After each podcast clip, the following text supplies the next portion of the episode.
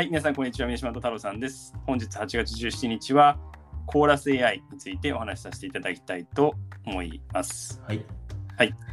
えーコーラス AI は以前紹介しましたですね、 ZoomInfo がうん。買収した会社っていうことそうですねなんですよね。はい。直で、近ですよね、結構ニュースにあそうそう、すごい直近だと思います。で、なんかあの、 ZoomInfo と紹介したときは、まあさその最新の顧客データみたいのをうん。こういろんなソースから集めてきて、はいなんかアップデートしてくれるうん。 SaaS の会社ってことで、それはそれでなんかすごい面白い。し、あったら便利だなと思ったんですけど、まあそこがまあコーラスを買収したということで、はい。まあ新たなこう、まあ営業、特に営業スタッフの方ですかね、はい。て価値提供っていうのがあるのかなっていうふうに思ってるんですけど、まあどんなサービスを提供していくか、まずちょっと紹介お願いします。そうですね。コーラス AI 自体が、まあえっと提供しているサービスは、まあ、どちらかというと、まあ、企業の B2B 周りの、えっと、セールスの人の、えっと、会話うんうんを、えっと、分析して、それに、えっと、インサイトを、まあ、提供するようなサービスを、まああのやってるんですけど、はい。あのまあ、ここ数年で AI 使って、なんていうんですかね、まあ、セールスマーケティングの、まあ、機能を劇的に、まあえっと、進化させるようなあの会社っていろいろ出てきてると思うんですけど、まあ、その中の、えっとまあ、代表的な一つの会社かなっていうイメージですね。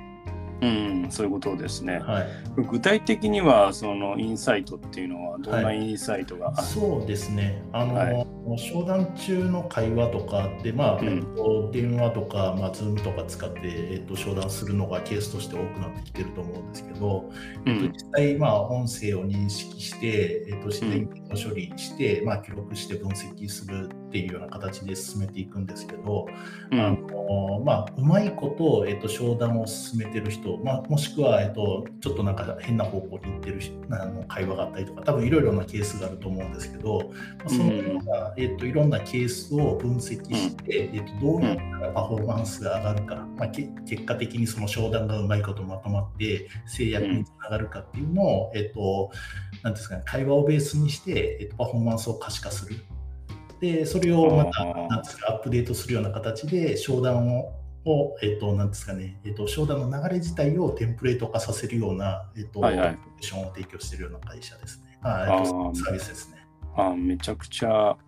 面白いですよね。でも、はい。それを聞くと、やっぱりそれなりにこう音声認識のはい。正確性うん。が高くないといけないのかなと思うんですけど、そのあたりの、まあ、AI 自体そのものがやっぱりこう技術が進んできてるっていうことそうですね。多ね。分ここ1、2年で、まうんあ、あの先ほども話した、まあ、音声周りの、えっと技術っていうのはかなり、えっとアップデートされてきてて、うんでまあ、その中でも特になんていうんですかね、えっと今まで踏み込めなかったそういった、まあ、商談中の会話とかって結構、うんまあうんえっとていうんですかね、テンプレート化しようと思ったらできるんだけど、なかなか会話なんで、それを形にすることうんが難しいっていう中で、うん。まあ、それをきちんと、げえっと言葉を、えっときちんとテキストに落とし込むっていう技術とかも、えっと出てきてるんで、まあ、可視化しやすくして、結果的にそれを、えっとフィードバックすることができるっていう形なのかなと思ってます。そういうことですよね。はい。で、ちょっとその商談ですね、あのパフォーマンスの高い商談の流れをテンプレート化させて、はい。まあ、それ他の、まあ、あのし営業スタッフも、はいまあ、活用できるようにっていうことだと思うんですが、実際に企業ではこうどんな形でそのサービスってもう少し具体的にどんなふうに使われているかっていうのはどうでしょう？か、はい。はい。えっと、そもそも使われ方なんですけど、まあ、結構その、えっと、営業のメンバーでいうと、まあ、それなりに、まあ、中堅とか、まあ、上の人が、えっと、うまいこと制約率がある人と比べて新人の人ってなかなかやっぱりその一番初めからうまいこと売るとかって難しかったりとかするじゃないですか。はいはいはないんで結構新人向けに、まあ、このソリューションを使ってるっていうケースで、えっと、結果が出てまして、実際になんか、えっとつえっと、このサービスを、まあ、導入している Zoom とか Adobe とかが、うん。えっと、新人向けの、えっと、生産性向上みたいな形で使っている中でいうと、まあ、なんか30%か50%ぐらい、まあ、こういった営業活動が、まあ、向上されて、結果的に、まあえっと、ノルマっていうか、まあ、多分制約だと思うんですけど、うん。が、えっと、20%から100%ぐらい向上してるっていうのが出てるらしくて、うん。そこがかなり評価されてるポイントかなと思いますね。ああ、そういうことですよね。はい。で、えっと、はい。実際に細かいところで、えっとまあ、どうやって企業が使ってるかに関してなんですけど、うん。まあ、あの電話とか Zoom で、えっと、営業マンが、えっと、まあ実際にお客さんと話すと思うんですけど、うん。まあその、えっと、会話っていうのを、えっと、追跡して、まあ、分析して終わった後に、まあえっと、改善ポイントとかっていうのを、えっと、フィードバックするんですけど、うん。E メールとかだと結構そのパフォーマンスってあのなんていうんですかね追跡分析、まあ、改善とかってあのテキストベースなんでやりやすかったんですけどそれも、うん。えっと、同じような形で、えっとまあ、電話とか Zoom っていうのも、えっと、テキストベースに落として、えっとうん。きちんとフィードバックをするっていうのが、えっと、このサービスなんで、まあ、あの基本的には、えっと、今までと同じような形で、えっと、普通に、まあ、Zoom とか電話で営業のメンバーが、えっと、お客さんと話してやってると、まあ、自動的にこの、あの、なんですかね、フィードバックが返されていって、それを、えっと、きちんと営業のメンバーとかが、えっと、ベベストプラクティスみたいな形で、うえっと、ん営業トークをスクリプト化して、うんえっとまあ、自分の中で、えっと、やり方をちょっとずつ変えていくことによって結果が出せるみたいな形になってます。そういうことですよね。はい、でもなんかそのその自分がこう発したこの言葉がはい、例えばもうもうちょっとこういう言い方があったんじゃないかとかっていう、なんかそのアドバイスはい、になるっていうことですよね。なんか一番最初、そうですね天気の話とかはいりませんとか言われる。多分そういうのかな。まあそういうことですよね。はいでこうこのタイミングでこのこういう製品例えば製品だったとしたら製品のこういうところをちゃんと説明した方が効果的でしたとかっていうのが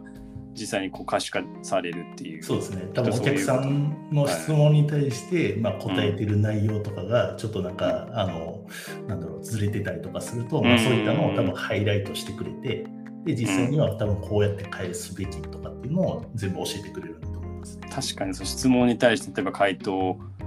してちゃんとできてないとはい。いう時に他の人で同じような質問を受けて回答した人で、ベストプラクティスをはい。例えば教えてくれるみたいな、うんそういう感じですか？あそれでもすごいいいサービスですね、はいやっぱり。そう聞くと。で、なんかあの、 ZoomInfo って、まあ、あの顧客、まあ、データ管理っていうところがまあメインはい。だったのかなと思ったんですけど、パッとイメージすると、やっぱりそのお客さんの情報に紐づく、それはもちろんこの営業トークって、だ誰に喋るかっていうこともすごい重要な要素はい。だと思うんで、うんまあその人がどんな人なのかみたいなのがはい分かんないですけど、 ZoomInfo の中ではい。管理されてて、それにこうマッチするようなあの会話の持っていき方してくださいねみたいな感じっていうのもあるんですかね、この買収の意図としてはそう。ですね、あの、 ZoomInfo が、えっと、ちょっと提供しているものっていうところでもう一回、えっと、なんだろう、ちょっと認識合わせをした方がいいかなと思ってて、はいはい。まあ、確かにその、えっと、営業先を見つけるとかっていう意味の使い方が、まあ、メインだったりとかするんですけど、それ,、うん。それとは別のところで、えっとうん。 ZoomInfo を使ういいポイントっていうのが、うん。えっと、適切なメッセージを適切な人に、まあ、適切なタイミングで送ることができる、まあ、うん。営業向けのサービスっていうところも彼らの一つの売りなんで、うえっと、どん。ちらかっていうと、えっと、要はメールベースで、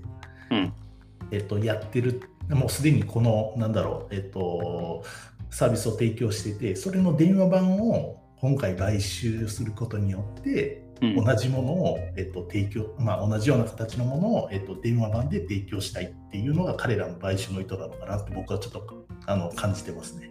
うん、その適切なメッセージを適切な人にっていうメッセージが今までこう E メールとかはい。だったものをこのメッセージをこの音声でっていうはいに置き換えるみたいなことで、よりこうあの付加価値をこう高めるとはい。いう感じなんですかね。そうですね。しかも多分、うんあの絶対にあのメールした後に電話でさフォローしたりとかって、えっ、となんだろうハイブリッドで結構やり取りしてる営業マンって多いと思うんで。あ多いですよね。はい、なんで、あのそのベストプラクティスを作る上でもやっぱりメールだけじゃううまいこと言ってないケースがあって本当にできる営業マンはもしかしたら、えっと、メールと電話っていううまいこと使い分けたりとかしててなんかそこら辺をもっとしっかりと、えっと、トータル的になんだろうあのパッケージ化して、えっとまあ、新人であったりとか、ちょっと営業成績の悪い人に提供するようなソリューションっていう形に仕立て上げたいのかなと思いました。そういうことですね。はいちょっと我々もポッドキャストやってるんで、このポッドキャストの比較をしてほしいですよね。あそうですね。でベストプラクティスをちょっと教えてほしいなっていうはいところは、おりますけど、うん